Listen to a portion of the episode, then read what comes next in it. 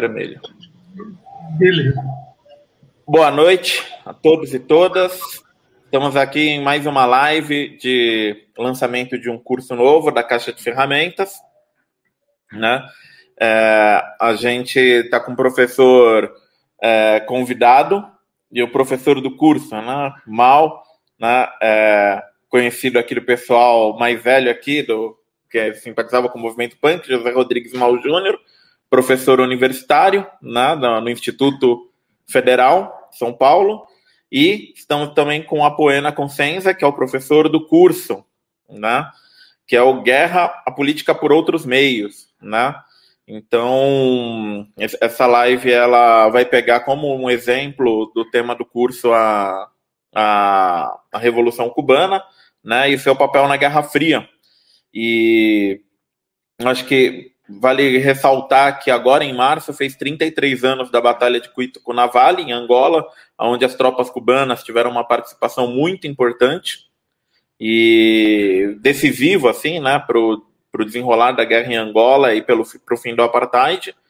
Então, essa live pode ser considerada também um, um, uma homenagem, né, um marco assim para a gente se lembrar desse papel muito importante que a Revolução Cubana teve né, no, na, nos processos de libertação nacional. Então, Mal, passar a palavra para você agora e depois o Apoena comenta aí sua fala. Eu gostaria de introduzir esse nosso bate-papo, é, em primeiro lugar, tentando caracter, caracterizar um pouco é, das contradições existentes entre a sociedade cubana e a estadunidense. Né? Então, o processo de formação nacional de Cuba é um processo de formação em que as contradições com os Estados Unidos são muito importantes para explicar né, muita coisa que vai acontecer depois, é, é, ajuda a explicar a Revolução e o posicionamento de Cuba é, dentro do contexto da Guerra Fria, particularmente nos anos 60 e 70. Né? Então vamos lá. É, primeiro lugar, é, Cuba, desde o século XIX, estava cada vez mais próxima da economia estadunidense do que propriamente da Espanha, né? embora Cuba fosse oficialmente colônia de Espanha. Cuba foi uma das últimas colônias a se libertar. Né? É, a independência de Cuba ela ocorre oficialmente no dia 1 de janeiro de 1899, depois de uma guerra terrível, aliás, duas guerras. A Segunda Guerra ela foi de 1895 a 1898, uma guerra terrível, em que morreram cerca de 300 a 400 mil cubanos. E no final de 1898, os Estados Unidos interveio nessa guerra, pretensamente ao lado dos cubanos, e é, pelos tratados de paz, no dia 1 de janeiro de 1899, Cuba se torna independente. Só que o Cuba, é, no momento que Cuba se torna independente, nas antigas fortalezas e prédios públicos espanhóis de Cuba, não foram hasteadas as bandeiras cubanas. Foram hasteadas a temível, pavorosa e horrenda bandeira de listras e estrelas.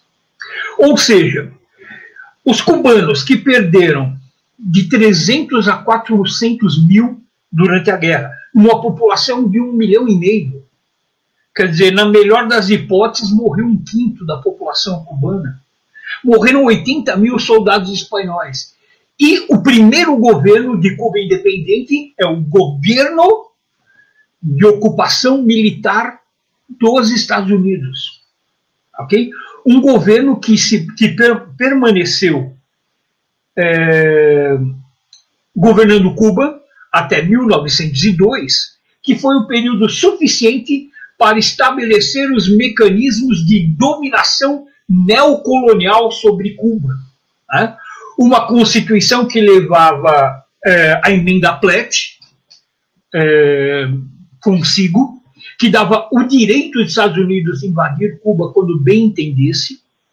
E eh, na primeira metade do século XX, eh, Estados Unidos invadiu Cuba pelo menos cinco vezes, interveio para, como dizia o tratado, né, eh, a emenda, né, para preservar a paz, a prosperidade, etc. É, os Estados Unidos garantiu é, a, a, a, posse de uma base naval, que é a base naval de Guantánamo, que é, permanece como território estadunidense até hoje, né? e é, todos os mecanismos de dominação neocolonial, a gente pode comentar depois ou não, né? foram estabelecidos nesses primeiros momentos. Tanto é, só para encerrar né, essa primeira participação, que o primeiro presidente eleito em Cuba, que se chamava Tomás Estrada Palma, ele tinha dupla cidadania, ou seja, ele também era estadunidense. Mais ainda, ele foi eleito sem estar em território cubano. Ele estava em território estadunidense. E durante o período que ele governou Cuba, ele foi proibido de eh, despachar no antigo Palácio dos Capitães Gerais de Havana. Ele era obrigado a trabalhar, a despachar eh, na fazenda, na, na chácara particular do embaixador dos Estados Unidos em Cuba. Isso era uma forma do governo americano deixar muito bem claro quem é que manda em Cuba. Ok? Então, uh, o que nós temos, uh, a relação básica entre Cuba e Estados Unidos é uma relação de dominação neocolonial então, nós podemos, inclusive, entender e interpretar a própria Revolução Cubana algo que vai muito além de uma simples revolução, né? mas é, um processo histórico que culmina com a conquista da soberania nacional. Né? Então, como primeiras palavras, eu gostaria de é, deixar isso, né? como uma tentativa de tentar a gente começar a entender o processo de Revolução Cubana e como isso daí mais tarde vai interferir na, na política posterior é, de Cuba com os Estados Unidos no período da Guerra Fria. Passar para o Apoena.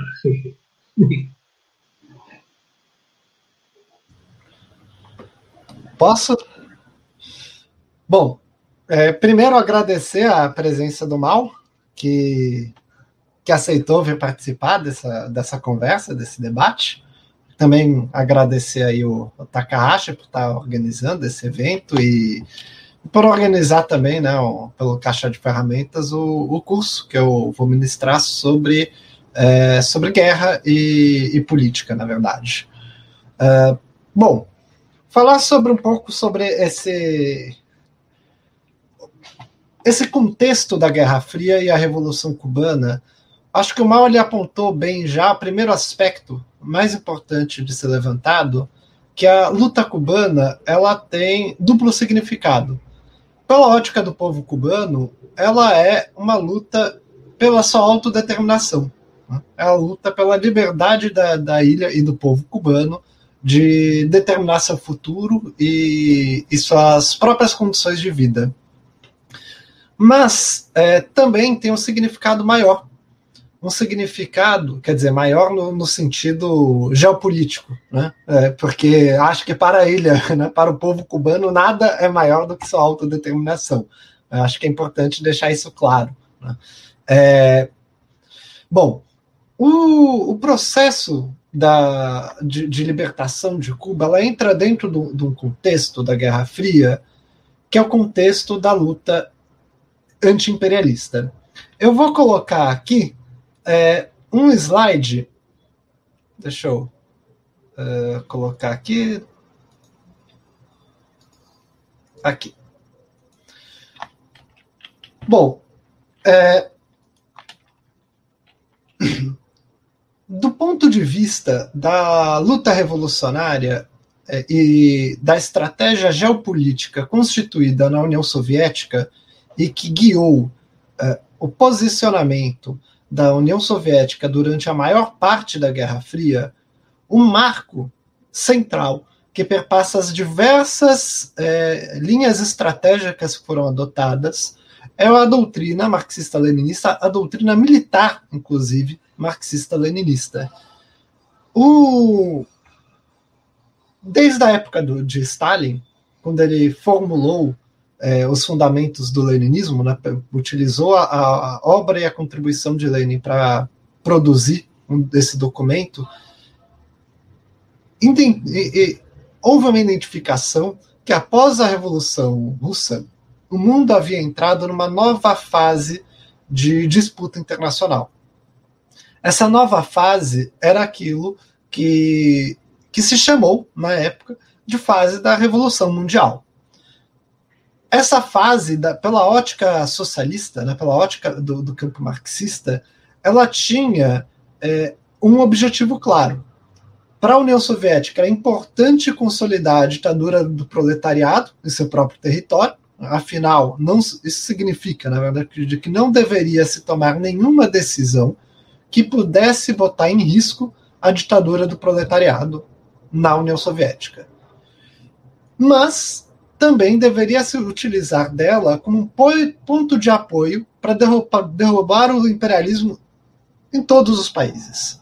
Então, portanto, a dicotomia entre, uh, entre o socialismo em um só país ou uma revolução mundial, dentro dessa visão defendida na época por Stalin, ela não fazia sentido, porque ambas eram a mesma coisa. Você defender a revolução em um país é também defender a luta anti-imperialista no restante do mundo.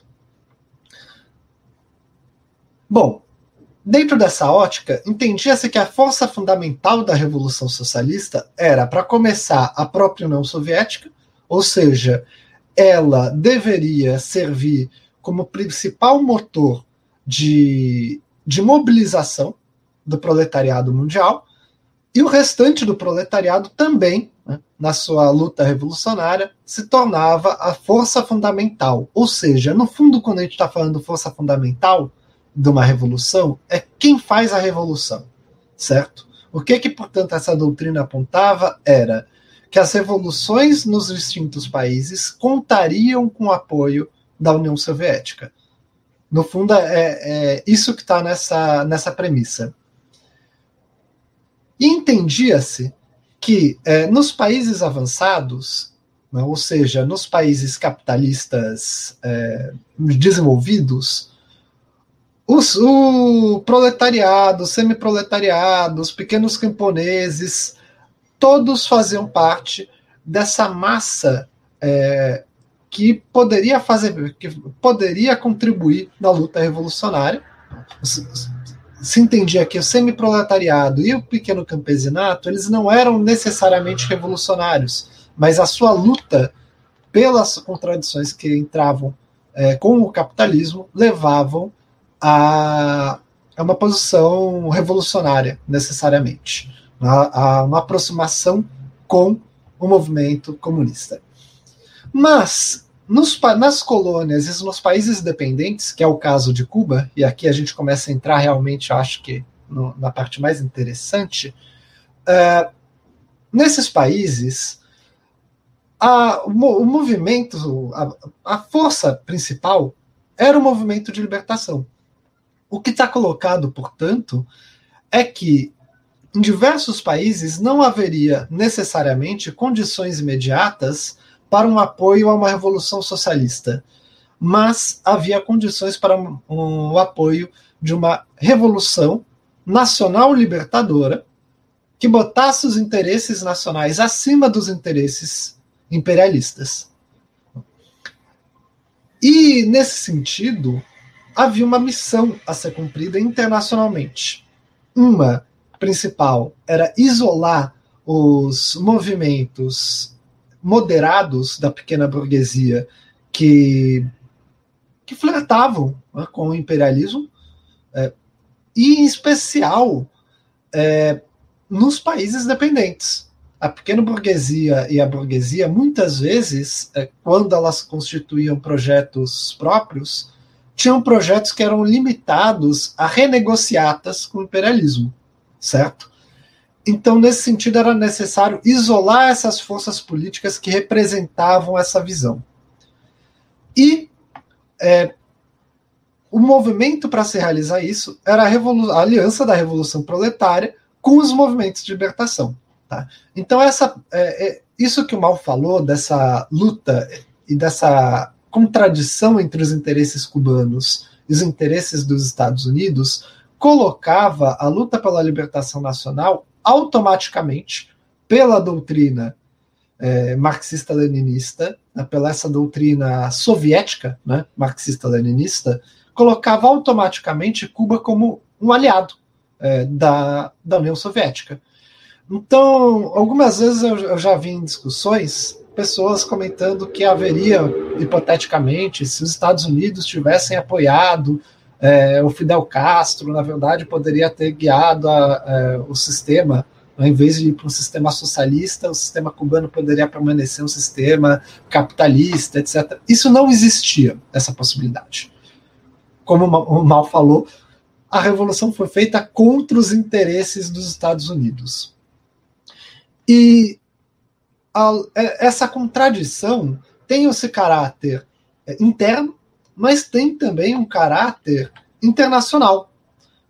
No fundo, a Revolução Cubana botava em xeque a doutrina militar internacional adotada pelos Estados Unidos.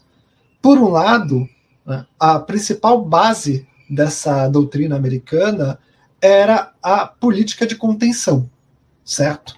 O que é essa política de contenção? Ela é um desdobramento da política francesa de cordão, de cordão sanitário, que entende que o, os movimentos socialistas eles realizavam a revolução numa espécie de efeito dominó.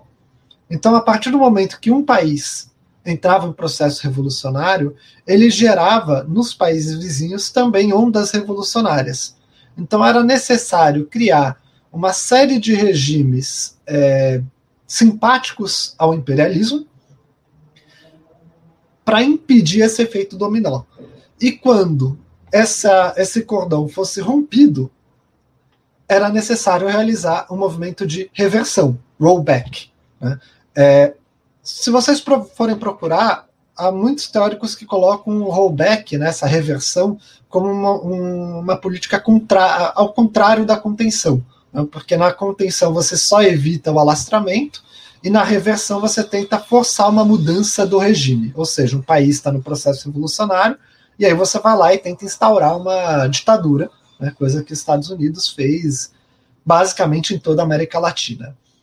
É, mas na verdade elas são composições, é uma política composta. Né?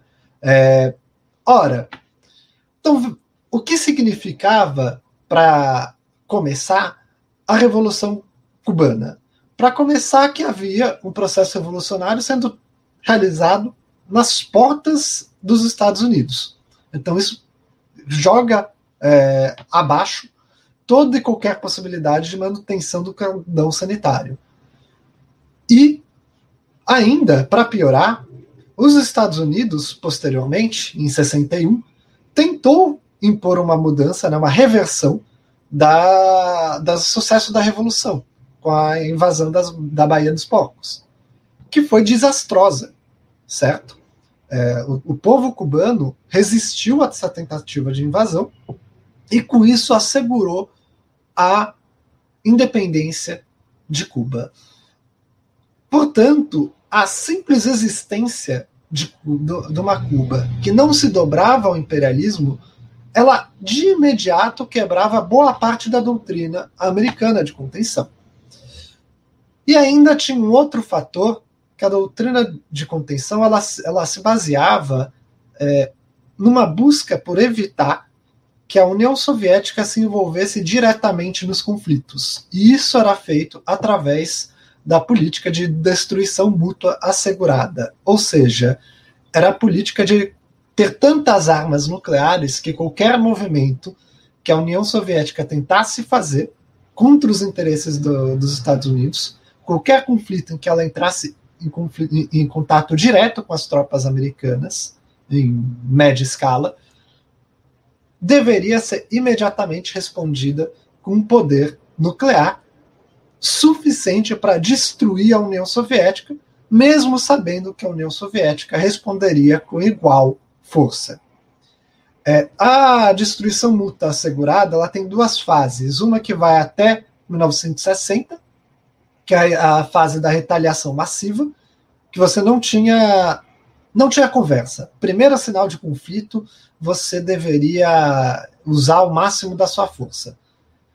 Só que essa, essa política não era realista, porque muitos momentos a, a, os Estados Unidos entrava nesse processo de escalonamento e se não tivesse nenhuma outra possibilidade a não ser a guerra nuclear, eles ficavam sem ferramenta para atuação. Então foi adotado a partir de 1960, de 61 para ser mais exato, e a, e a, invasão da Baía dos Porcos é uma, um desses exemplos, a política de retaliação flexível, que é a ideia de que você vai usar é, diferentes intensidades de força militar até que você chegue no momento do uso do arsenal nuclear.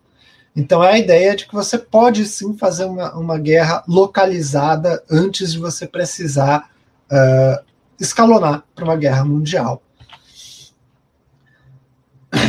Ora, também é importante para entender o papel da, da Revolução Cubana dentro dos interesses da União Soviética, a doutrina nuclear soviética. Né? Porque, embora a, gente tenha falado da doutrina militar política, com o advento da, da bomba nuclear, houve necessidade de aprimoramento constante da, da forma de encarar a guerra. Quando da Revolução Cubana, quando a Revolução Cubana ocorreu, a doutrina nuclear soviética ela tinha as seguintes características. Trata-se, portanto, de uma doutrina é, é, nuclear soviética da época de Khrushchev. Tá? Depois ela foi revista é, gradualmente. Primeiro, que é a ideia da, da convivência pacífica entre os dois blocos, entre o bloco socialista e o bloco capitalista. Essa convivência pacífica, na verdade, era a, era a compreensão que havia, é, havia dado, um fato da realidade, que uma guerra nuclear entre ambos levaria à destruição mútua. Mas os soviéticos entendiam também que não havia possibilidade de nenhum tipo de guerra localizada pela parte da União Soviética. A partir do momento que a União Soviética se engajasse numa guerra é, numa, de um aliado central dos Estados Unidos com sua força principal, rapidamente isso poderia escalonar para uma guerra mundial. Ainda, nessa guerra mundial, haveria uma primazia da força nuclear, diferente de todas as guerras vistas até então, onde a primazia foi sempre da infantaria. Essa seria a primeira vez que a primazia seria da força da destruição absoluta. E o que, que os soviéticos apontavam é que nesse cenário não existe diferença entre um uso tático das armas nucleares ou um uso estratégico. Ou seja, não faz diferença você empregar, empregar só no campo de batalha ou você utilizar para destruir as tropas inimigas, destruir pontos estratégicos e desorganizar a economia inimiga. Os Estados Unidos rapidamente escalonaria para esses três usos e que, portanto, a União Soviética deveria se preparar para resistir a esses três usos e também utilizar dentro desses três usos.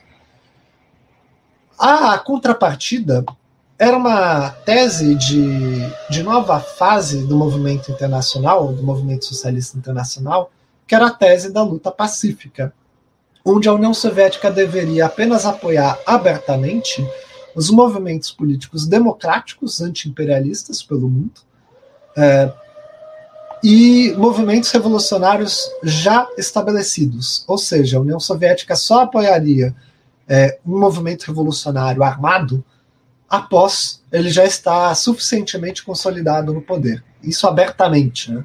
É, a gente sabe que a União Soviética largamente utilizou o seu sistema de inteligência para é, apoiar movimentos e tudo quanto é parte do mundo. Mas é importante é, apontar isso, porque muita, na época, inclusive, os críticos ao Khrushchev apontavam isso como sendo um entreguismo por parte da União Soviética. É, dentro da própria União Soviética, essa doutrina ela era bastante mal vista também, ela, especialmente no meio militar. Ela, eles acusavam essa doutrina de, de tirar o peso das lutas de guerrilha e da infantaria, que ainda tinha um papel muito importante na disputa mundial. Pois bem, e aqui eu quero passar para um ponto que eu acho que é o ponto máximo que fica claro esse impacto geopolítico, e aí eu retorno ao, ao tema do, da conversa, pra, aí a gente pode conversar mais, eu e o Mal, novamente, é, sobre esse significado é, nacional também para né, de Cuba. Pois bem, é, o ponto em que essa, essa ruptura da doutrina militar americana e da importância dessa doutrina nuclear soviética, que levou ao momento mais acirrado da, da, na Guerra Fria, foi a crise dos mísseis, né, de outubro de 1962, que ela é uma consequência também da tentativa de invasão da Baía dos Porcos, né, que foi um rollback, né, uma reversão fracassada pela parte dos Estados Unidos. Nesse momento, primeiro, havia uma percepção que uma próxima tentativa de invasão partindo dos Estados Unidos não seria pequena, porque a Baía dos Porcos, a invasão da, da Baía dos Porcos, na verdade, foram agrupamentos mercenários financiados pela CIA e por, pelos cubanos que haviam fugido do, da Revolução, né, estavam em Miami. Então havia essa percepção que qualquer próxima tentativa de invasão não seriam apenas uh, mercenários, né, mas também poderia haver a possibilidade real de atuação direta dos Estados Unidos. Por uma parte, então, havia esse temor, e por outra, a análise que a União Soviética fazia é que havia uma brecha naquele momento que qualquer tentativa de intervenção dos Estados Unidos não seria tão cedo. Então havia um tempo suficiente para se preparar para essa próxima fase.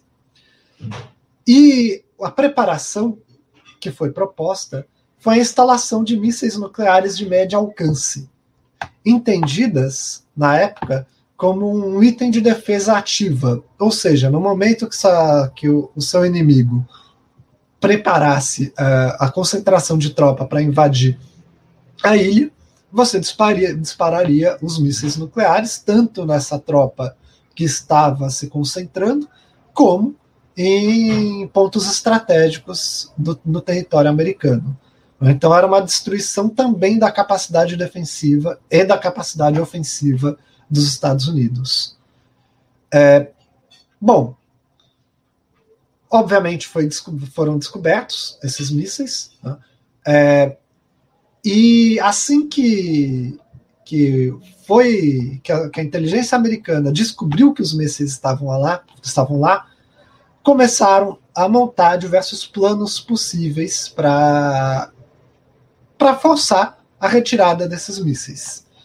Uh, entre os diversos pontos havia o ataque é, aéreo né, contra Cuba, havia a formação de um bloqueio, um bloqueio militar contra Cuba, inclusive, né, e também a possibilidade de um plano de invasão. O plano de invasão ele foi montado, ele chegou a, a ser uma das principais possibilidades de, de, de ação dos Estados Unidos, mas antes disso, como parte da retaliação flexível, foi se dando passos num período muito curto de tempo, tá? É, estamos falando aqui de questões de dias. É, um dos primeiros passos, né, um dos passos foi é, a realização do bloqueio através, inclusive, da minagem do mar é, em torno de, de, Cuba e bombardeio de submarinos soviéticos. Pois bem, essa crise ela durou pouco tempo e teve como um dos principais desfechos dela a negociação entre, entre a União Soviética e, e os Estados Unidos, onde a União Soviética retiraria os seus mísseis nucleares de Cuba e, em contrapartida, eh, os Estados Unidos retiraria seu arsenal nuclear que estava instalado na Turquia. Importante ressaltar que, nesse meio tempo de negociação, houve duas ocasiões em que realmente quase degringolou para a guerra nuclear de fato. Primeiro, os Estados Unidos estava considerando seriamente a realização de invasão, certo? Então, as tropas foram mobilizadas, havia um, uma preparação em curso para realizar a invasão de Cuba. E Fidel Castro, nesse sentido, ele, ele falou: bom, se eles forem tentar invadir, a gente deve usar a bomba atômica. Ele aconselhou o uso do, do da bomba atômica no caso fosse necessário. É, o Fidel, eu acho que em 2010 ou 2013, agora não me recordo, ele chegou a, a comentar essa ocasião. Ele, ele é, aponta que, na época, era uma decisão que, que fazia sentido, mas que ele ficou muito, fica muito aliviado né, que não chegou a essa vias de fato. E também outro momento pouco conhecido de quase destruição, né, de quase é, instauração da guerra nuclear, foi no momento do bombardeio de submarinos. Uh, os Estados Unidos chegou a bombardear o submarino B-59, que possuía arsenal nuclear e o submarino possuía ordens para, em caso de ataque, é, deliberar se usava ou não o arsenal nuclear que eles tinham. Haviam três oficiais é, no submarino, o comandante do, do submarino, o capitão do, do submarino, o, um oficial político né, que, o Estado, que a União Soviética tinha essa figura do oficial político responsável pela, pelas esquadrões, pelos submarinos, etc. E tinha também o comandante capitão de segunda classe, que era o terceiro elemento da, da direção né, da, desse comitê é, de, de comando do submarino. Para usar o, o arsenal nuclear, a doutrina de comando do, de submarinos da época, do, da União Soviética, ditava que era necessário unanimidade. E Vasily Arkhipov, ele não concordou. Ele achava que seria precipitado usar o arsenal nuclear antes de receber uma ordem direta da União Soviética. Aí é, né, na, na literatura é contraditório se ele chegou a convencer os demais, ou se ele bateu o pé, aí depende de, de onde você olha. Esse é um, um episódio que há poucos, há, há, relativamente pouca informação sobre exatamente o que aconteceu. Seja como for, é, a gente deve a, a Vasílio o fato de não ter estourado uma guerra nuclear em 1962. Uh, aí, passando bem rapidamente, é, sobre esse papel estratégico de Cuba pela ótica ainda dessa luta entre Estados Unidos e União Soviética, eu acho sempre importante a gente olhar para o mapa quando a gente está falando de processos históricos dessa magnitude, porque o mapa nos diz muita coisa. Né? Quando a gente observa eh, onde fica Cuba, fica bastante evidente o seu papel estratégico no controle eh, do, dos mares né, próximos aos Estados Unidos, México e o restante né, da, da, da, América Central. Ela tem um, um papel estratégico enorme, portanto, apenas por estar onde está, para começar.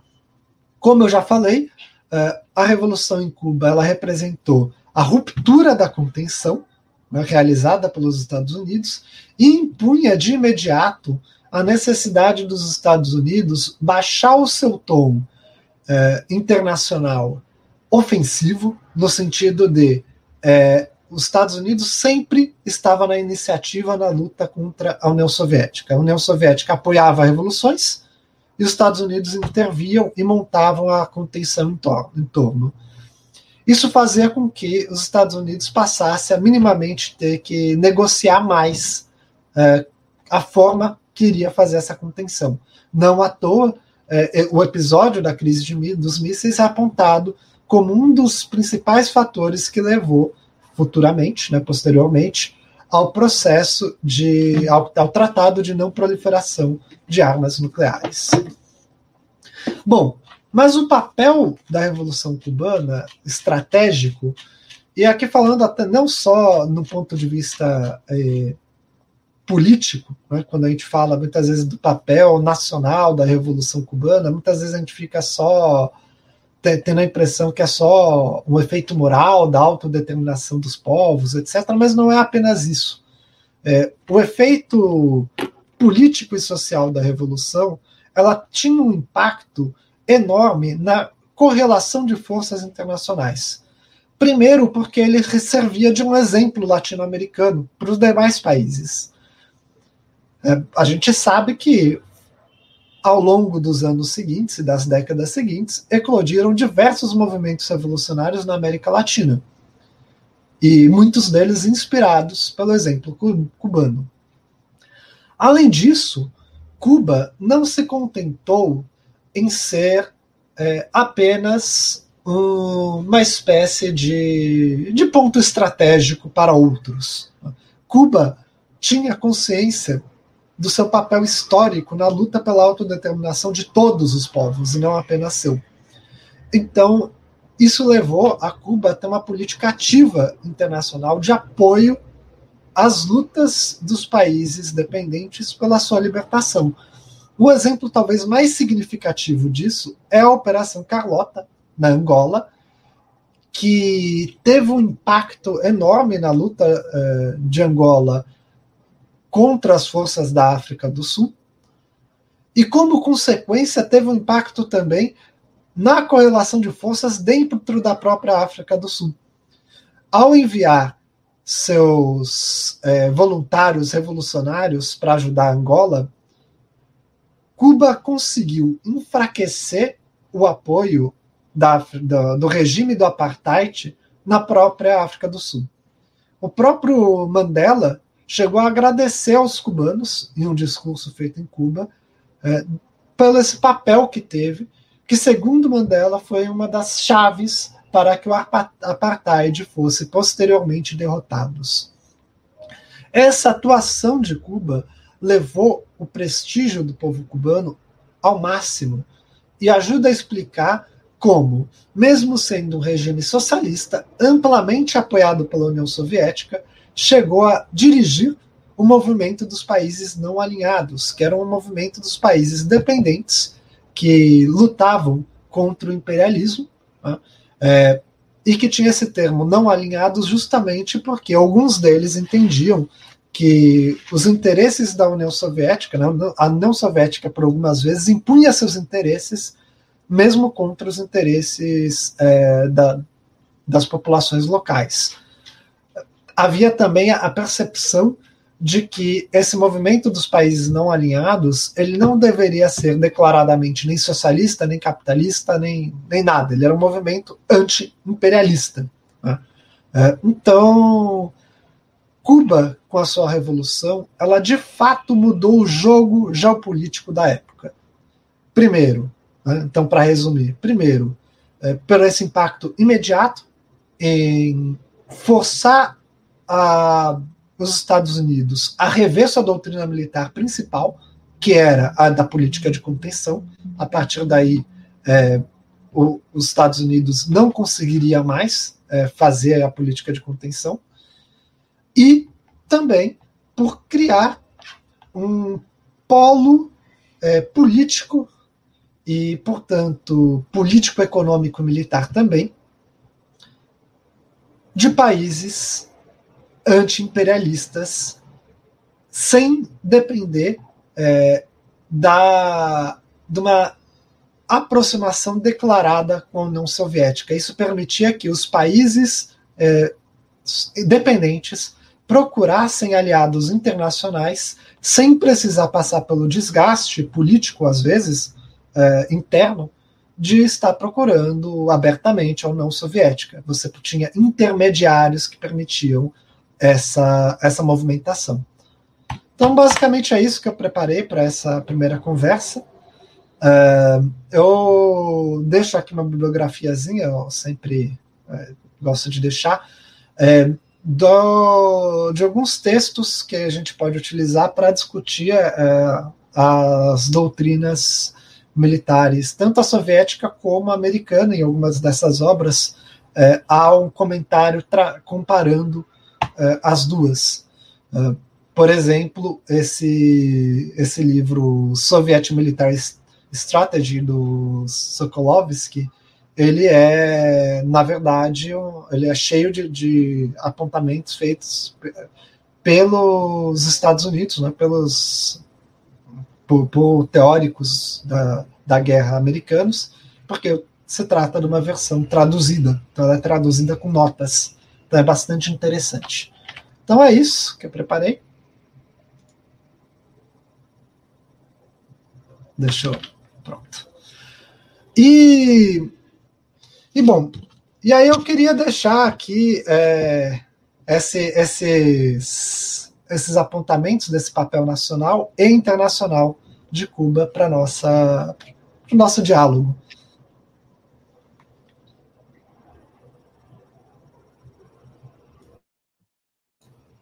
Passo a palavra aqui para o nosso mediador, Takahashi. Bom, obrigado, Poena. Então é isso. Quem tiver alguma pergunta, algum comentário, né, pode entrar aqui na, na nossa live, na nossa conversa. É, Para quem entrou agora, né, depois do início, só informando que é a live de lançamento do curso Guerra Política por Outros Meios, do Apoio na Consenza, que acabou de falar, né? E hoje a gente está aqui nessa live com professor Mal, né, nosso convidado, para falar sobre Revolução Cubana e a Guerra Fria. É, pergunta que eu vou fazer um pouco descolada aí do, do contexto histórico que a gente estava abordando, a Poena, mas eu queria entender é, hoje em dia, assim, o, o, que, o que tem de diferente na relação, por exemplo, da de Cuba com a China, que seria o novo polo é, grande polo contra-hegemônico em relação à hegemonia norte-americana, né? É, como que China e como que a relação Cuba e China tem, tem paralelos e diferenças da relação Cuba e, e União Soviética, pensando um pouco nessa né, essa questão de ter um país anti-imperialista do lado dos Estados Unidos e a, uma outra superpotência, pelo menos uma superpotência emergente, numa relação com, com, esse, com esse espaço, né? Se você tem alguns dados, algumas informações, se o professor Mal também tiver alguma coisa para falar a respeito disso. E quem quiser fazer perguntas, comentários, pode fazer aqui no chat que a gente vai respondendo, tá? Opa. Espera aí, Mal. Tava desligado o microfone, Mal. Pode falar. É, é, a Poena fala, eu falo quem, quem responde primeiro. Pode ir para você, Mal, se quiser, à vontade. Bem, então, é, falando especificamente a questão da China ou a relação China-Cuba e Guerra Fria. Uma questão é, que as pessoas pouco conhecem né, é, é a história da Guerra Fria. As pessoas tendem a simplificar a Guerra Fria como a luta entre dois blocos, né, um bloco capitalista hegemonizado pelos Estados Unidos e um bloco é, socialista né, hegemonizado pela União Soviética. Então, numa leitura simplista, que está nos livros didáticos por aí, né, então nós temos esse tipo de visão. Né? É uma visão bastante equivocada. Né? Obviamente, a Guerra Fria ela é, sinaliza né, o conflito entre eh, o socialismo e o capitalismo. Mas o que eh, normalmente os livros didáticos deixam de mostrar né, é o conflito sino-soviético. Né? É, o grau de animosidade entre China e União Soviética principalmente depois da morte de Stalin, né, eu diria alguns anos depois, lá por 1960, 61, 62, o grau de animosidade é tão grande que, por exemplo, os chineses consideravam a União Soviética como inimigo principal e não os Estados Unidos. Tem é, um, livrinho né, que é muito interessante, é pena que eu não vou achar aqui no, no meio da minha bagunça. Né, tipo, é, tá perdido no, meus, no meio dos meus livros aqui. Que é um livrinho é, que foi escrito né, pelo Diário do Povo de Pequim. Né? O título é enorme. Né? A, a, teoria dos três mundos do presidente Mao constitui uma grande contribuição ao marxismo-leninismo. Tudo isso é o título. Né? Nesse livrinho, é, é explicitado qual era a política dos chineses nessa época da Guerra Fria. Né? Então, para os chineses havia o primeiro mundo, que é nos países imperialistas. E eles é, colocavam a, a, União Soviética como um país imperialista. Eles é, é, chamavam a União Soviética de social imperialismo. Havia um segundo mundo, que seriam os países capitalistas eh, não avançados, né, menos avançados que os Estados Unidos, e havia o terceiro mundo. Né? É, no terceiro mundo, olha que interessante, né? a China classificava Cuba como social colônia. Né? É, é, tem, tem, outro livrinho aqui, bem, é, eu não vou achar nunca no meio da minha bagunça, mas é, a questão do social imperialismo. Né? É, pelo fato de Cuba, dentro dessa política da Guerra Fria, estar próxima à política da União Soviética. Né? Agora, o mais interessante né, nessa história é uh, e que explica, talvez em parte, a aproximação dos soviéticos em relação a Cuba, está a China e não os Estados Unidos. Porque naquela época, naquela época, como lembrou o professor Apoena, a União Soviética vivia uh, um período né, que era é, é, de distensão. Né? É a época do, do Khrushchev, a época do, de, é, da coexistência pacífica. Né? E não passava pela cabeça da União Soviética estar interferindo no quintal dos Estados Unidos. Tanto é que durante o processo revolucionário cubano, os revolucionários cubanos nunca tiveram apoio da União Soviética durante a época da guerra de guerrilhas, etc. Só que, depois da vitória da Revolução Cubana, o que, que aconteceu? Alguns líderes cubanos começaram a ver alguma similaridade entre aquela revolução dos camponeses cubanos né, e a revolução chinesa, nos camponeses chineses, ok? É, e mais ainda, naquela época, Blas Roca, importante dirigente do Partido Comunista Cubano, né, que na época ainda se chamava PSP, foi recebido com honras de chefe de Estado na China. Então, é, o Khrushchev, né, a União Soviética, começou a ver com preocupação essa possível aproximação de Cuba em relação aos à China. É, e por esse motivo, esse foi talvez o principal motivo que levou a União Soviética a apoiar tão, tão decisivamente os cubanos durante 61, 62, 61 a invasão de Playa Girón, né?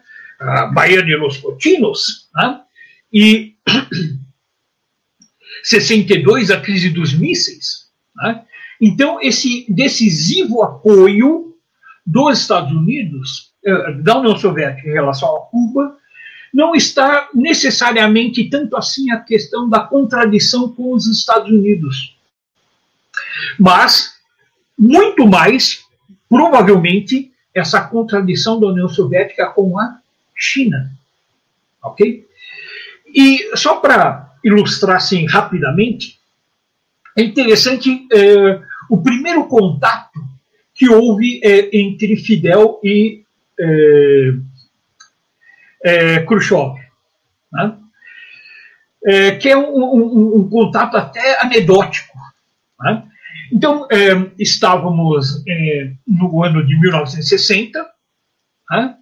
Cuba já havia feito duas reformas agrárias, o que afetou os interesses de empresas estadunidenses em Cuba, que tinham terras em Cuba e, e também é, centrais açucareiras e é, central telefônica tal. E já naquela época, o FBI, junto com a máfia, estava planejando o assassinato de Fidel. Tá? A máfia perdeu seus cassinos, seus prostíbulos que tinham em Cuba. Isso desagradou a máfia, então a máfia, junto com o FBI, é, pretende é, digamos assim, assassinaram Fidel. O serviço secreto cubano ele é muito eficiente. Ficou sabendo desses planos e Fidel resolveu chefiar pessoalmente a delegação cubana no, é, é, no Assembleia Geral da ONU em Nova York, sabendo que é, o FBI não ousaria assassiná-lo em plena Manhattan. Né? Então, uh, a, a delegação cubana chegou em Nova York, teve problemas no hotel, porque o hotel que onde se hospedavam as delegações exigiram pagamento adiantado em dinheiro. Daí Fidel ameaça fazer um acampar no, no Central Park, né? é, vai até a sede da ONU, faz um escarcel tal. Ele desiste do acampamento no Central Park e se hospeda no, no Hotel Teresa, que fica no bairro Negro, nos Estados Unidos, no Harlem. Né? É, justamente na época que a população afro-americana estava lutando é, pelos direitos civis. É, Fidel simplesmente não dormia, porque ele passava a noite inteira conversando com líderes da comunidade afro-americana, inclusive o Malcolm X, né? Líderes de países terceiro mundo, e quem que decide visitar Fidel lá no bairro Negro, né, é, no estado em Nova York, Nikita Khrushchev. Né? Então, o grande líder soviético né, é, se debruça diante daquele jovem revolucionário que, naquele momento, sofria perseguição dos Estados Unidos. No dia seguinte, Fidel fez eh, seu discurso na Assembleia Geral da ONU, falou por mais de uma hora, a partir de anotações feitas em uma única folha de papel. E depois do discurso, para a alegria dos fotógrafos, né, eis que é, é, Khrushchev vai até Fidel, o abraça, o beija, e é, durante o discurso, Khrushchev interrompendo o discurso com efusivos aplausos. Então, esse foi a primeira aproximação dos soviéticos em relação a Cuba. Foi lá em Nova York, durante a Assembleia das Nações Unidas. No ano seguinte, quando ocorre a tentativa de desembarco em Playa tá? é, o que, que foi aquilo? Em primeiro lugar, foi uma tentativa de depor o regime cubano através de uma força militar. Então, o governo dos Estados Unidos formou a Brigada 2506, tá? formado por é, em sua maior parte de, por exilados cubanos, né, mercenários cubanos, é, dispostos a derrubar o governo do seu país para entregá-lo para os Estados Unidos. É, para financiar a Brigada 2506, isso é interessante. É importante para a gente entender o caráter do governo estadunidense. Para financiar a operação, não era possível, não era possível o dinheiro sair diretamente do cofre dos Estados Unidos. Então, a CIA organizou uma operação de tráfico de heroína, sendo que essa heroína era vendida principalmente nos bairros negros, preferencialmente bairros é, onde os panteras negras tivessem força, era uma forma de acabar com o, o, os panteras negras, viciar a população afro-estadunidense. Mais tarde, os Estados Unidos fez a mesma coisa com o crack, introduziu o crack nos Estados Unidos, vendendo para a população negra para financiar os contras na Nicarágua. Então, para financiar a operação, a CIA montou um esquema de tráfico de heroína. A heroína vinha do Laos para os Estados Unidos e o dinheiro servia para comprar o armamento e financiar toda a brigada 2506, como ficou conhecida. Uma outra curiosidade: para recrutar esses mercenários, a CIA montou o seu maior escritório que existiu até hoje, em Miami. E um dos funcionários desse escritório é o senhor George Bush, pai do George W. Bush. Então, pai do, do, do do ex-presidente Bush, que era um dos responsáveis para recrutar esses bandidos para desembarcar em Cuba. Ok? Então, é, é, então a relação entre a família Bush e a máfia e, e os traficantes né, em Miami é uma relação bastante antiga. Ok? É, ou seja, o crime organizado e os governos e os governantes estadunidenses são a relação é muito íntima. O próprio Kennedy, que todo mundo acha maravilha dele, a, a, fortuna do o pai do, do, do Fitzgerald Kennedy ficou milionário como? É, contrabandeando bebida alcoólica na época da lei seca. O cara é da máfia irlandesa. Ou seja, todo governante nos Estados Unidos é bandido, bandido, marginal, traficante. O Bush é ligado à máfia é, anticubana de Miami. Bem, é, a operação de Playa Riron né, era uma operação que é, era a seguinte, para o pessoal entender. É, nós temos a Baía dos Cotinos, a Baía dos Porcos, né? A dos Cotinos, e duas praias, Praia Larga e Praia Riron, separado é, da terra firme por um mangue. Então o plano era desembarcar é, em, é, é, a Brigada 2506 em Praia Riron. É,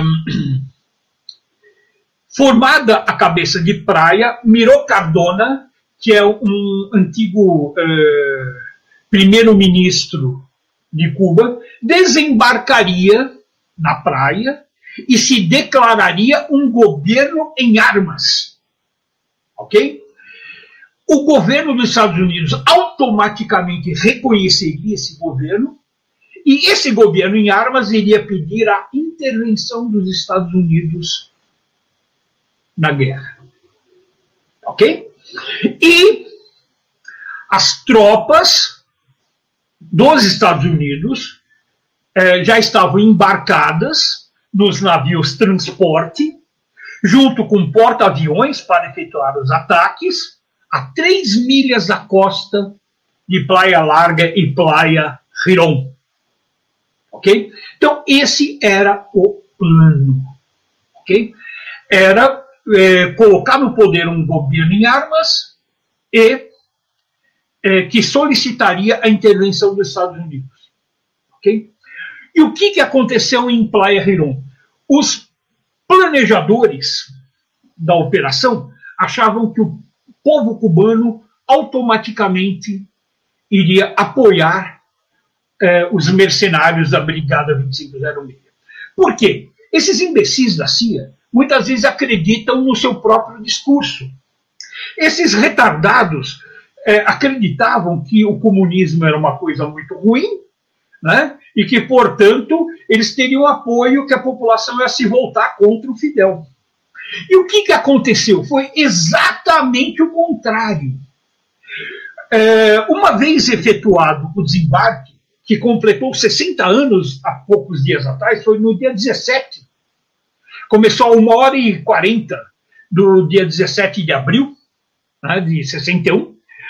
É, ao se efetuar o desembarque, é, e, e, se verificar que Playa Riron era o principal objetivo do ataque, é, as tropas de é, milícias territoriais, que na época eram as milícias populares, né, é, as tropas dessas marcharam direto para o local de combate. Né? Foram 68 horas de combate ininterrupto. Para os cubanos era importante que não se efetuasse a cabeça de praia. Né? É, Para a gente ter uma ideia, o, qual foi o nível de mobilização, um dos problemas que os cubanos enfrentaram foi o congestionamento nas estradas, das tropas se deslocando é, é, é, para enfrentar os mercenários a serviço dos inimigos da humanidade. É, uma outra coisa interessante, né? quando Fidel percebeu que ali era o, o principal é, ponto de ataque, ele se desloca pessoalmente. Né? Então, o chefe máximo da revolução ele dirige pessoalmente na frente de combate né, a luta contra os mercenários a serviço dos Estados Unidos. Meu, é uma coisa assim é, é, fantástica. E um combate muito duríssimo. Por quê?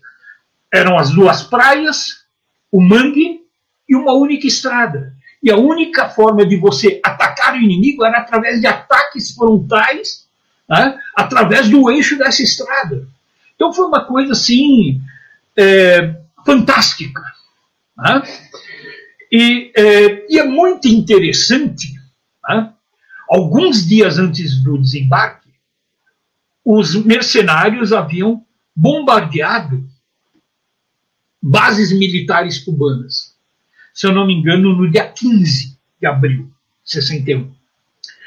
No dia seguinte, no cemitério Colón, Fidel faz um discurso emocionado né, é, no enterro das vítimas que morreram no bombardeio estadunidense. No seu discurso, é, entre outras coisas, o que, que o Fidel afirma? Né? É, vou citar rapidamente. O que os imperialistas não podem perdoar é que fizemos uma revolução socialista debaixo do nariz dos Estados Unidos e que defenderemos com nossos fuzis essa revolução socialista com mesmo o valor de nossos artilheiros antiaéreos que ontem perfuraram a balaços os aviões agressores. Companheiros operários e camponeses, esta é a revolução socialista e democrática dos humildes, com os humildes e para os humildes. Esta e por essa revolução estamos dispostos a dar a vida. Ou seja, na véspera desse confronto é, decisivo, pela primeira vez, o líder máximo da revolução classificou o caráter da revolução como socialista. Então, é, até 16 de é, abril de 1961, em nenhum momento Fidel havia falado que aquela era uma revolução socialista. Né? Mas nesse momento da, dramático, Fidel admite o caráter socialista da revolução e conclama o povo cubano a, a defender essa revolução. Né? Então, passar a palavra para o Apoena, né? mas assim, começamos a falar sobre China, né? mas, é, é, é, mas essa é a transição para o socialismo, de uma revolução democrático que tinha tudo para que poderia ser uma revolução democrático burguesa e que assume o caráter socialista. Né?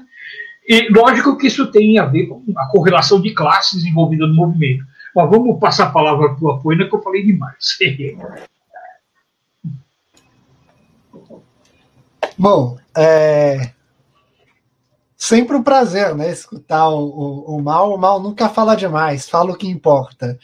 Então, bom, eu acho que, que para falar um pouco do papel da China né, é, de hoje na, em relação a Cuba, que eu acho que o Mal ele já praticamente matou essa questão da China na época da Revolução Cubana. Eu só queria, antes de avançar, na verdade, agora me veio à cabeça uma, um gancho da fala do mal e puxar aqui sardinha para o curso que a gente está montando pelo Caixa de Ferramentas. O mal falou do, da cabeça de praia. Né? É, não é um termo que muita gente conhece. E cabeça de praia ela é uma operação tática militar uma das mais importantes da, das guerras anfíbias, né? Da, da, quando você precisa deslocar um corpo de infantaria é, através de um corpo d'água e desembarcar em algum lugar. É, por que ela é extremamente importante? O, um dos motivos o Mal já falou, que era a questão de formar um governo né, é, que autorizaria a partir daí a intervenção americana, mas além disso, o Mal também apontou uma coisa importante, que era uma batalha muito difícil para ambos os lados. Em geral, a operação de cabeça de praia é um, são operações extremamente violentas. Você escolhe um ponto onde o seu inimigo não tem muitas condições de, de resistir, mas ao mesmo tempo, como você tem que desembarcar, você também não tem muitas condições de avançar. Então são operações com um número muito grande de baixas para os dois lados, certo? E do lado americano, não só era importante você legalizar o desembarque de tropas, como era ideal que quando você fosse desembarcar suas tropas americanas, os filhos americanos não fossem morrer tanto número. Né? Eles queriam que os mercenários cubanos morressem antes né, do que seus próprios filhos. Então tem esse, esse papel, é um dos episódios mais importantes da história do século XX, na minha opinião. Então, é, é, bom, mas já me alonguei nessa questão. Vou, vou agora para a China. Uh, China, especialmente na época do Mao, ela realmente teve um papel fundamental internacional de apoio, na época do Mao Tse Tung, de apoio aos países uh, que fizessem seus movimentos anti-imperialistas. Uh, essa inimizade sino-soviética ela teve impacto em diversos, é, em diversos processos evolucionários no mundo. Por exemplo, Vietnã e Camboja é um clássico que foi resultado na Guerra do Camboja.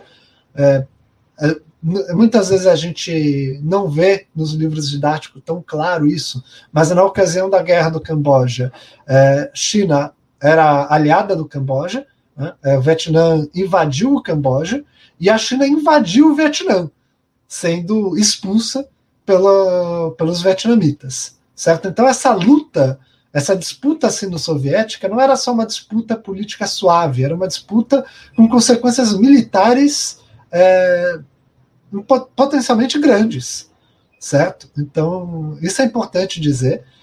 E essa preocupação da União Soviética de se aproximar de Cuba certamente levou isso em consideração.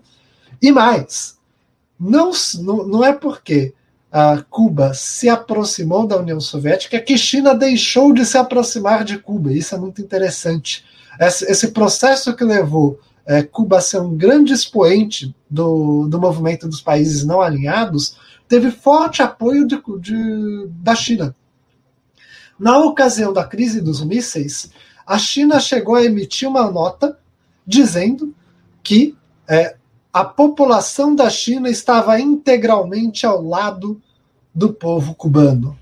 Ou seja, apontando que, se fosse necessário a guerra nuclear, China estava disposta a apoiar o povo cubano nessa guerra nuclear. Certo? Dando um aval falando, é isso, se precisar, faz. Então, é, é interessante levar esse ponto.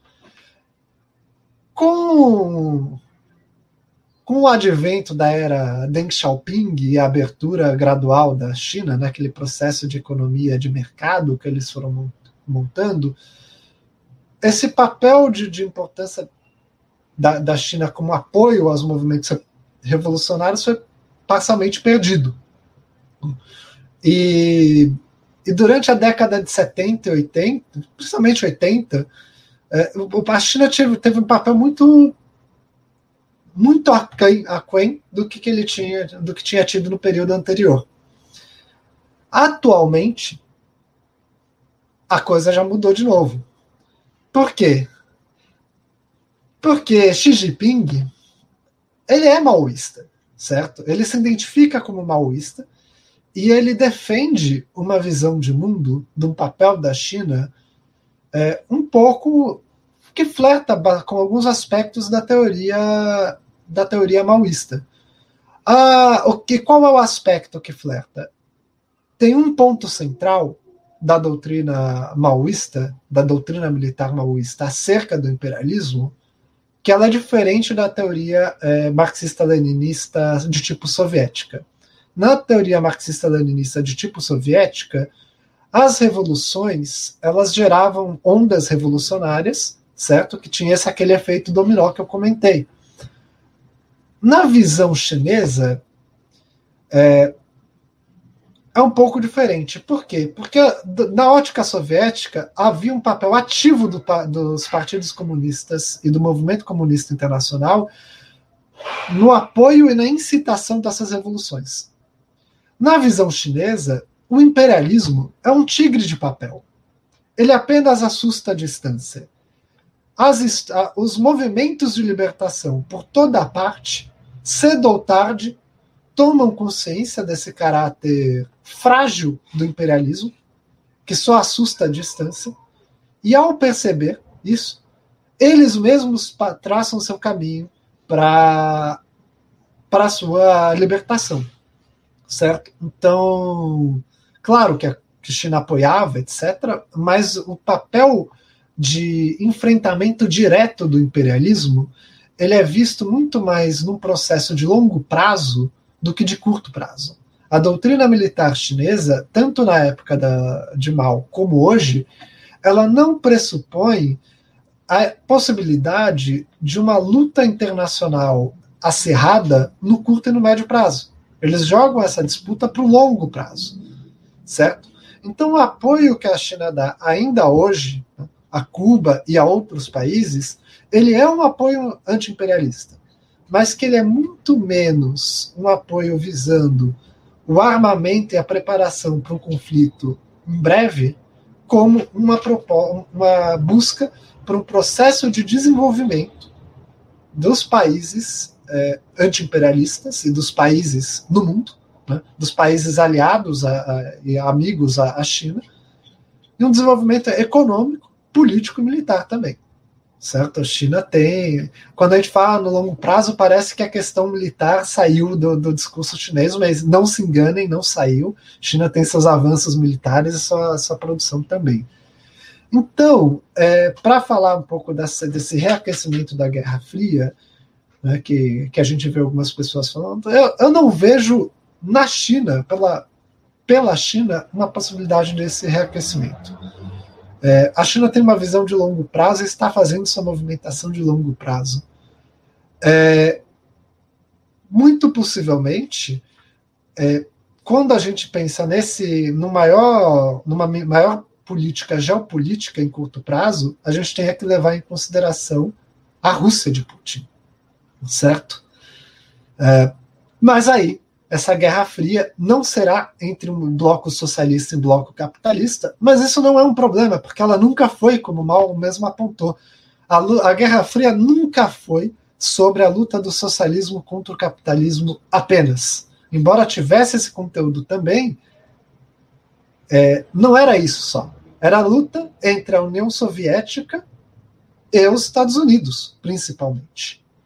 Só que os Estados Unidos também tinha suas divergências com países capitalistas também, e a China e a Rússia tinha sua divergência com a China.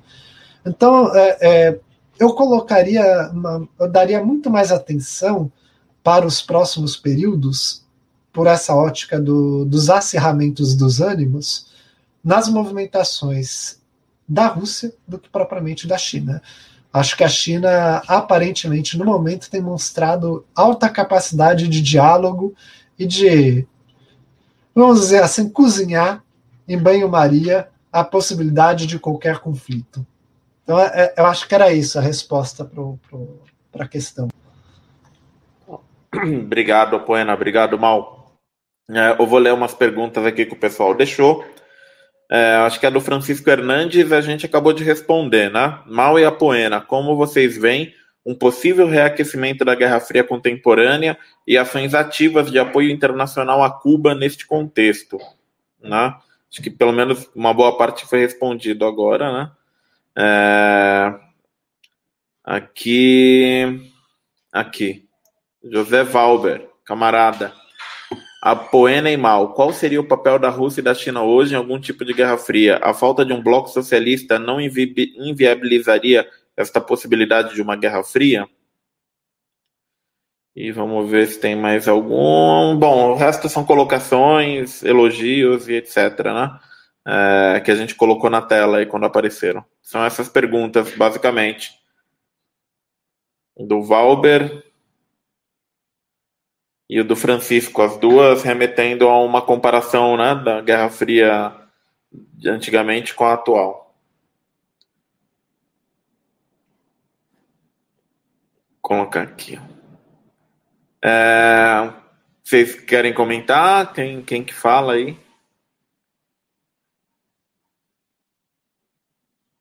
Posso comentar? Então, vamos lá. Então, meio que complementando a colocação, as colocações do professor Apuena, é, é muito interessante uh, a diferença de visões né, entre os diversos é, jogadores na, dentro desse tabuleiro da Guerra Fria. Uh, o próprio nome que os chineses dão à Guerra Fria, eu não lembro exatamente o termo chinês, mas eu lembro da tradução. A tradução é guerra de palavras. Né? Então, que é, é, é, bem interessante, quer dizer, é uma guerra que não se dá de fato. É um, é um conjunto de ameaças que a maior parte delas não se consolidam. Tá? E isso é, possibilita uma, digamos assim, uma postura dos chineses. Isso revela não apenas uma visão né, dos chineses, mas também uma certa postura dos chineses em relação a esse movimento internacional. É, tem um texto maravilhoso do, do Mao Tse Tung, que está no livro vermelho, em que é, Mao Tse Tung ele é, recupera uma antiga citação que ele havia feito nos anos 30, se não me engano, em 36, que é a noção de é, os reacionários são tigres de papel. Né?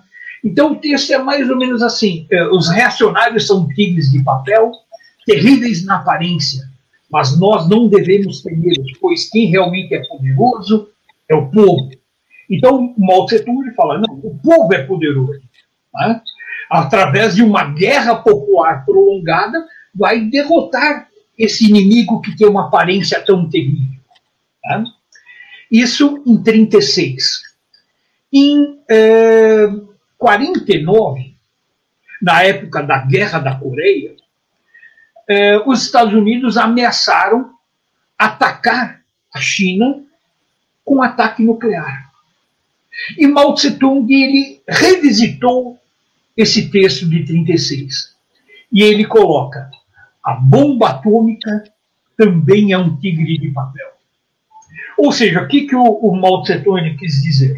Né? Que não devemos temer a bomba atômica. Né? É, é uma arma terrível que causa muita destruição, mas uma guerra ela é vencida, ela é vencida, é, em última análise, pela tropa de terra. Então, é, nós não devemos temer a bomba atômica. Né? É, provavelmente o Mao Tse Tung falava isso porque sabia que aquilo era apenas guerra de palavras, que serviam apenas para assustar os comunistas. Seja como for, é, tem um, um, diálogo bastante interessante entre Mao Tse Tung e o Palmiro Togliatti. Né?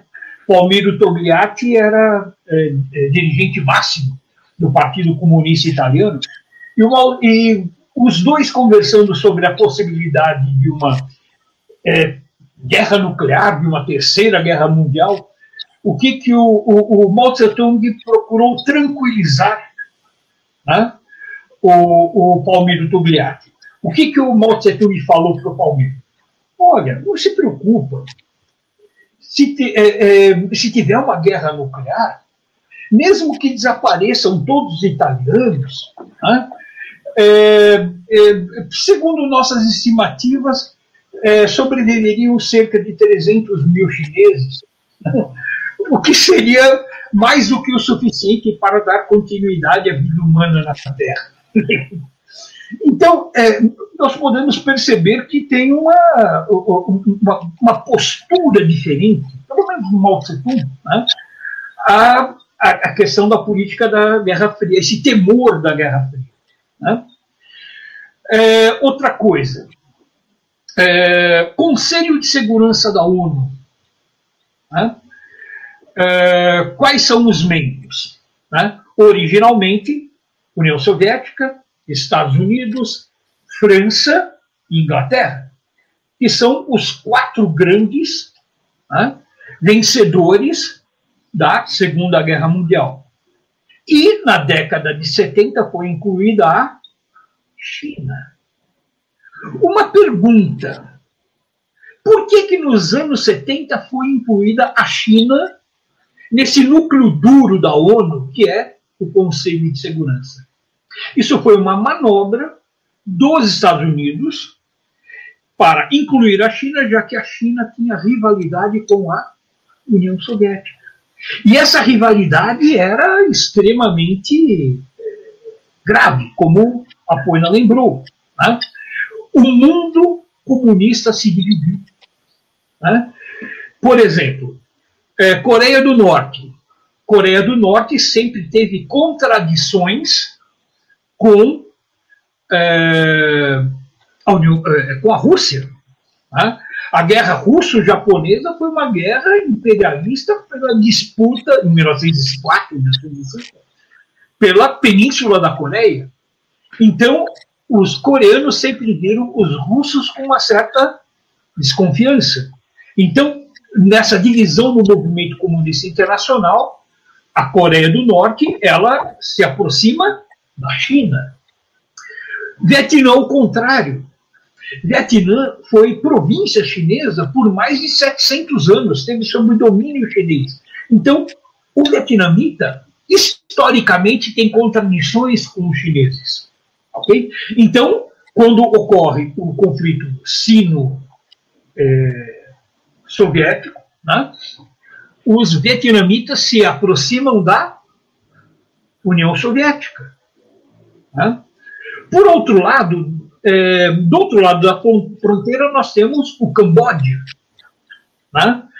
É, os cambodianos, né, os Khmers, né, o povo Khmer, desde, sei lá, da pré-história, tem é, rivalidades né, com os vietnamitas. Aliás, se você for pegar o, o Vietnã, que é um país relativamente pequeno, você tem divisões étnicas muito importantes. Né? O, o, o, Viet, o, vietnamita lá da região do Golfo do Tonkin não é exa exatamente o mesmo vietnamita da Conchinchina, no sul, na região do Anã. Né? Você tem o Anamita, né? você tem uh, outras minorias, como, por exemplo, uh, a minoria Thai, né? Então, você tem uma rivalidade histórica entre os vietnamitas e os khmers. Quando o Khmer Vermelho assume o poder no Camboja, né, é, passa a haver um conflito entre Vietnã e Camboja. Né? Se o Vietnã era, é, era pró-União Soviética, automaticamente o Khmer era pró-China. E é muito interessante que é, o Khmer Vermelho ele recebe apoio da China, mas também dos Estados Unidos. Ok?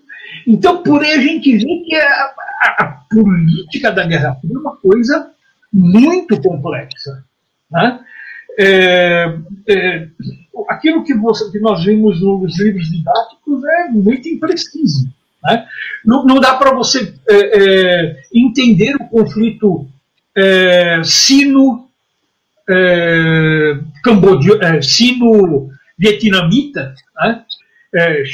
ou seja, entre China e Vietnã, se você não entender esse conflito cambodiano. Né? É, é, esse conflito sino-soviético. E é engraçado, por exemplo, os partidos comunistas do mundo inteiro se dividem. Né? Por exemplo, inclusive no Brasil. Né? Você tem uma dissidência do PCB, que era pró-União Soviética, que é o PCdoB, uma dissidência aqui em 1962. Logo depois de se desprender do PCB, ele se aproxima do maoísmo. Tá? Então, durante muitos anos, o PCB ele era pró-China e só rompeu com a China porque esse movimento, é, essa dissidência chinesa no movimento comunista internacional também se dividiu entre si. Tá? É, é, surgindo duas linhas, uma linha que continua sendo chinesa né? e uma linha que, se, que é a linha albanesa. Né? Então, por exemplo, tem textos maravilhosos, né? tipo, é, lembra aquele texto, A Teoria dos Três Mundos, do presidente Mao, se constitui uh, uma grande contribuição ao marxismo-leninismo, esse é o título. Né? É, tem um, um, texto do Eber Rocha, em que ele fala que é, a teoria do, do, dos três mundos do, do presidente Mao é, um, é, é uma teoria burguesa, burguesa só que, que marca a, a, a dissidência albanesa. Por exemplo, no Brasil, o PCdoB, é, diante do racha do maoísmo a nível internacional, ele se aproxima do, da linha albanesa. Né? Então, é, meu, estudar isso é uma delícia. Né? Tipo, é, mas é, é mas a questão da Guerra Fria é uma coisa que a gente precisa, digamos assim, revisitar. Né? Deixar o Alcoena responder. Então, quando a gente fala de Guerra Fria, eu acho que uma coisa que às vezes a gente deixa passar batido e que é importante dizer é que a Guerra Fria ela é uma política dos Estados Unidos, certo? é, ela não é um, uma consequência histórica necessária.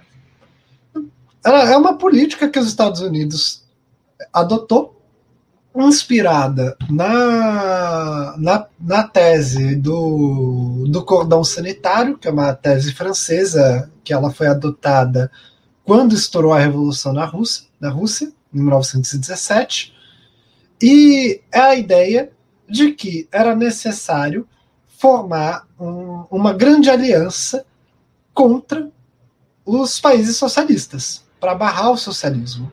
pela ótica dos socialistas, a Guerra Fria ela é uma reação burguesa, uma reação da burguesia e do imperialismo aos movimentos anti-imperialistas no mundo.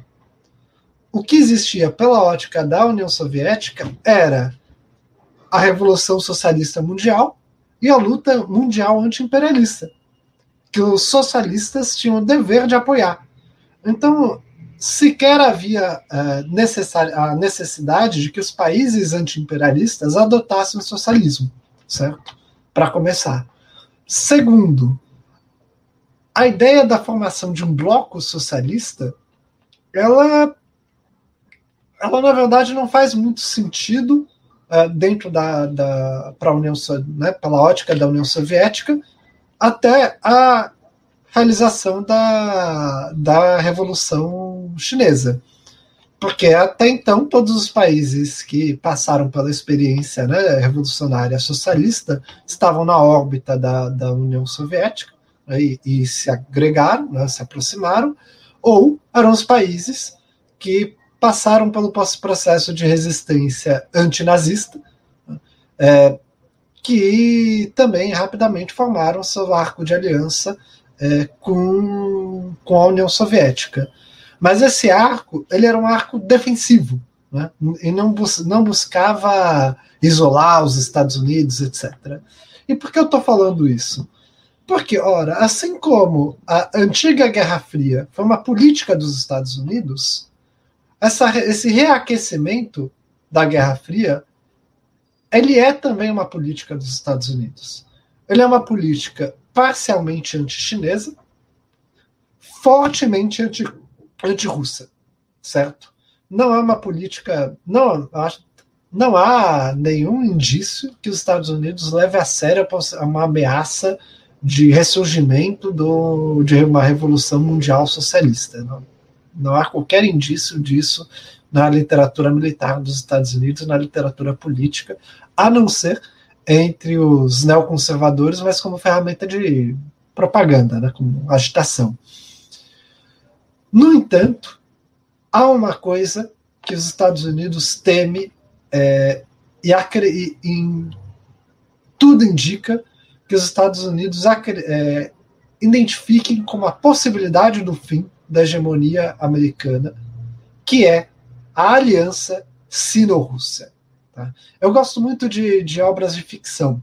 E muitos, muitas obras de ficção, especialmente criadas, as criadas entre o final dos anos 1990 e início dos anos 2000, na verdade, principalmente a partir da, do aparecimento, do, da eleição do, do Putin e do seu fortalecimento é, internamente na Rússia, tem um monte de obras que apontam um grande vilão mundial sendo essa aliança sino-russa.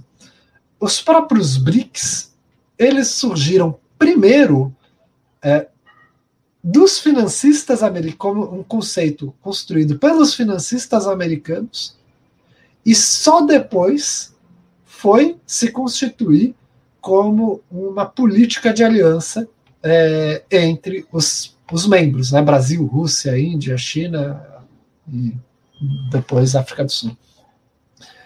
É, então, na verdade, a possibilidade ou não de reaquecimento da, da Guerra Fria uma, uma questão a ser discutida sobre a política dos Estados Unidos.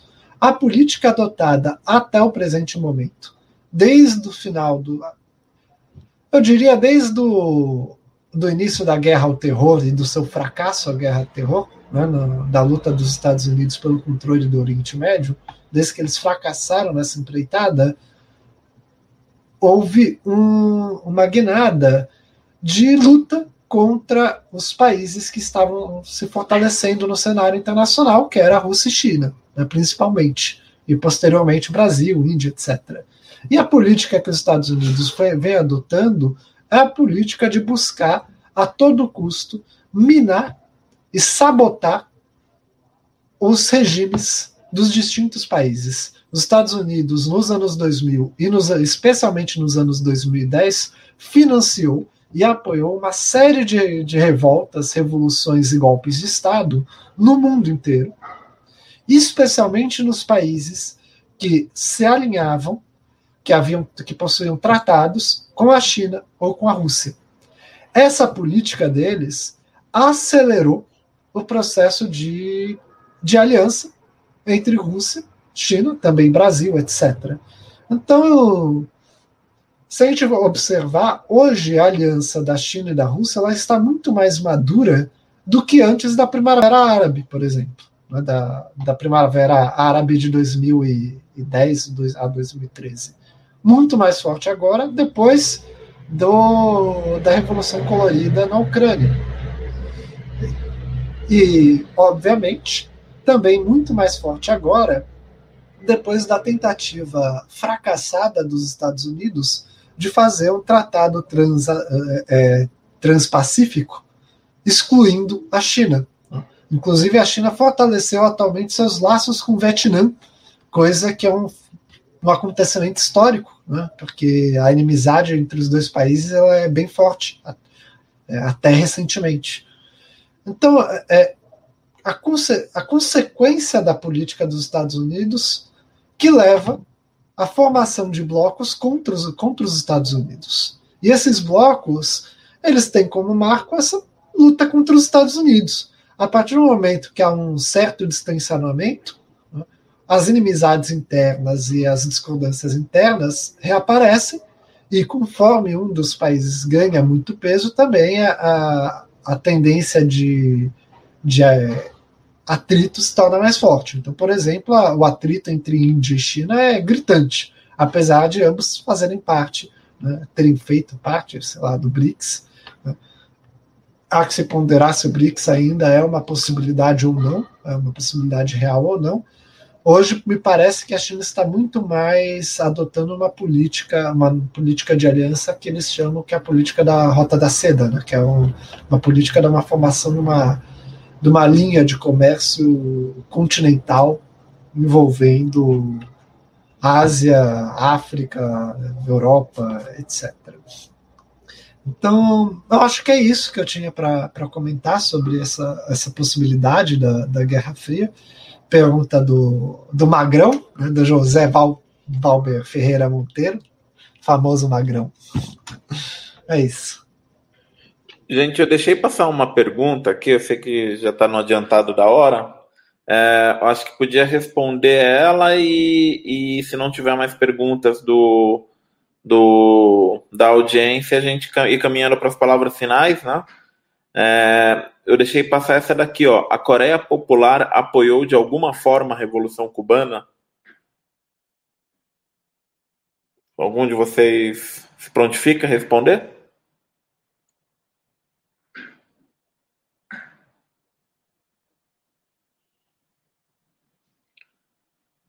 Apoena? Posso, posso falar, posso falar.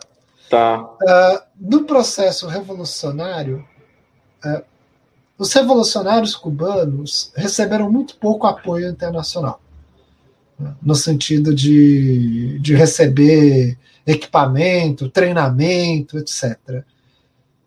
Foi feito muito com base dos, do apoio de voluntários e com apoio e, e dos próprios revolucionários cubanos.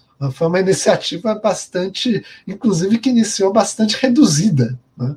É, então, no processo revolucionário, não. Não se ouve também, né, às vezes há certos tipos de apoios que, que ocorrem que a documentação histórica inexiste ou se encontra guardada, né, classificada em algum lugar. É, mas é importante ressaltar que a Coreia Popular ela nunca teve paz. Né?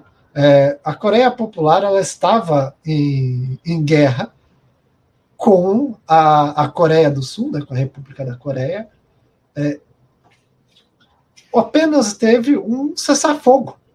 Então, o tempo todo, a, o povo coreano esteve em alerta militar.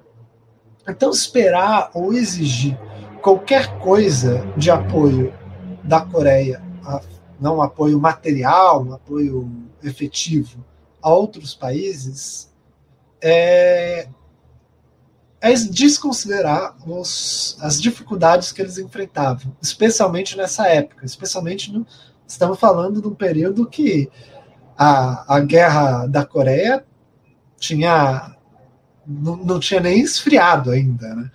É, na década de final da segunda metade da década de 70 e década de 80, a presença é, de brigadas coreanas, especialmente na África. Né? Moçambique tinha uma brigada coreana que, ajuda, que, que ajudou em, em, na organização né, pós, pós-revolução. Na Angola, se não me engano, teve uma brigada coreana. Começou a ter um pouco mais de participação. Mas eu acho que, que primeiro a gente tem que levar em consideração isso, essa dificuldade é, que é você fazer uma mobilização num país que efetivamente está em guerra. Né? É, a Coreia nunca teve paz. A Coreia desconhece a paz até hoje e o governo Trump tava, teve aí para demonstrar que, que a Coreia não, não tem essa possibilidade de paz. Então, eu acho que sempre que quando a gente fala do papel da Coreia, a gente deve, deve ponderar um pouco esse aspecto é, bastante singular da história da Coreia, até porque até hoje a Coreia é um país que não, não conseguiu se reunificar, é um país dividido artificialmente por conta da imposição imperialista, certo? É, é um processo bastante doloroso para o povo, é, povo coreano, que não cessa de tentar se reunificar e há de, ser, de ser feito é, a devida, o devido reconhecimento. É, Kim Jong-il foi um grande defensor da reunificação das Coreias, teve conversas de paz, é, em defesa da, de, de paz é, muito forte, né? teve um papel muito ativo de tentar reunificar, e a reunificação até hoje não ocorreu por falta de aceitação da Coreia do Sul. Então, eu acho importante dizer isso e apontar isso quando a gente fala da Coreia, que se a Coreia desconhece a paz, ela desconhece a paz por conta do imperialismo e dos seus aliados é, coreanos. Então é isso que eu tinha para falar sobre esse assunto.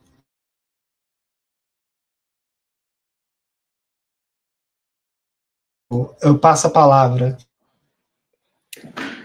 passo a palavra. Bom, então, então é isso, camaradas. Acho que a gente pode já caminhando para o encerramento. Essa daqui foi a live do, do curso Guerra Política por Outros Meios, que será ministrado pelo professor Apoena, né? Começará no dia 18 de maio. Todos convidados aí a conhecer, se matricular, né? Tá aqui no site. Vou até colocar o banner aqui para a gente encerrar a live, né? Está aqui, ó, caixadeferramentas.org. Vocês encontrarão o curso né, Guerra Política por Outros Meios, que hoje teve essa live sobre Revolução Cubana e Guerra Fria com nosso convidado, o professor Mal. E, enfim, passar a palavra para vocês, últimas palavras, encerrando e obrigado. É, Mal, falar da Coreia, é importante salientar que, tecnicamente, a Coreia do Norte está em, em guerra com a Coreia ocupada. Não foi assinado ainda tratado de paz. Né? É, e, é, digamos assim, a Coreia ela teve muito apoio da China. Tanto é que, durante a Guerra da Coreia, a maior parte das, boa parte das tropas eram compostas por voluntários chineses. Inclusive, o filho do Mao Tse-tung foi voluntário e morreu na guerra. Né? Então, uma coisa dramática para a família do Mao. Entretanto, eh, na época, Cuba, eh, digamos assim, eh, teve pouca oportunidade em auxiliar a República Democrática da Coreia, muito embora tenha boas relações até hoje. Né? É, na, é, na Ásia, talvez uh, o, país que uh, Cuba teve oportunidade de dar algum auxílio foi o Vietnã, na época da Guerra do Vietnã, né? inclusive mandando material. Curiosamente, é, um dos comandantes de navio mercante que furava um bloqueio para levar material para o é, é Vietnã era comandado por um brasileiro, né? que é o, o, o Thales é, de Fleury Godoy, né? que é, era da Marinha Brasileira, foi caçado pelo, pela ditadura e é, se, se, exilou em Cuba e passou a integrar, integrar a Marinha Mercante Cubana. Né? É, Thales Fleury de Godoy. Então é bem um personagem interessantíssimo. Bem, mas como é para encerrar, é, então um grande abraço a todos, né? muito obrigado pelo convite. Né? Eu acho que é muito importante nós estarmos debatendo esses temas né, de extrema importância e do que precisarem de mim pode contar comigo. Então, um grande abraço. Até mais.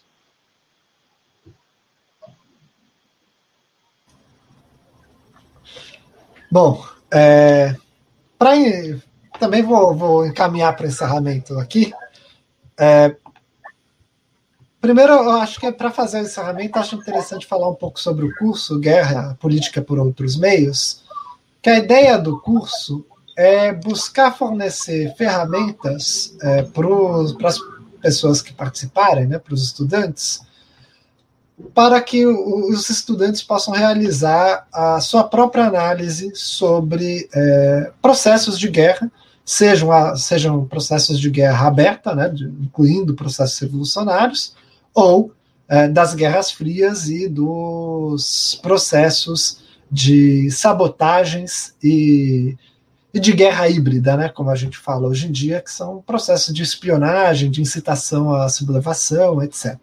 Então, a ideia do curso é ajudar os estudantes a, a se munirem da, da ferramenta necessária para realizar análises como a gente realizou aqui. É um curso voltado, por, portanto, em certa medida, a um estudo um pouco de história da guerra, uma introdução à história da guerra.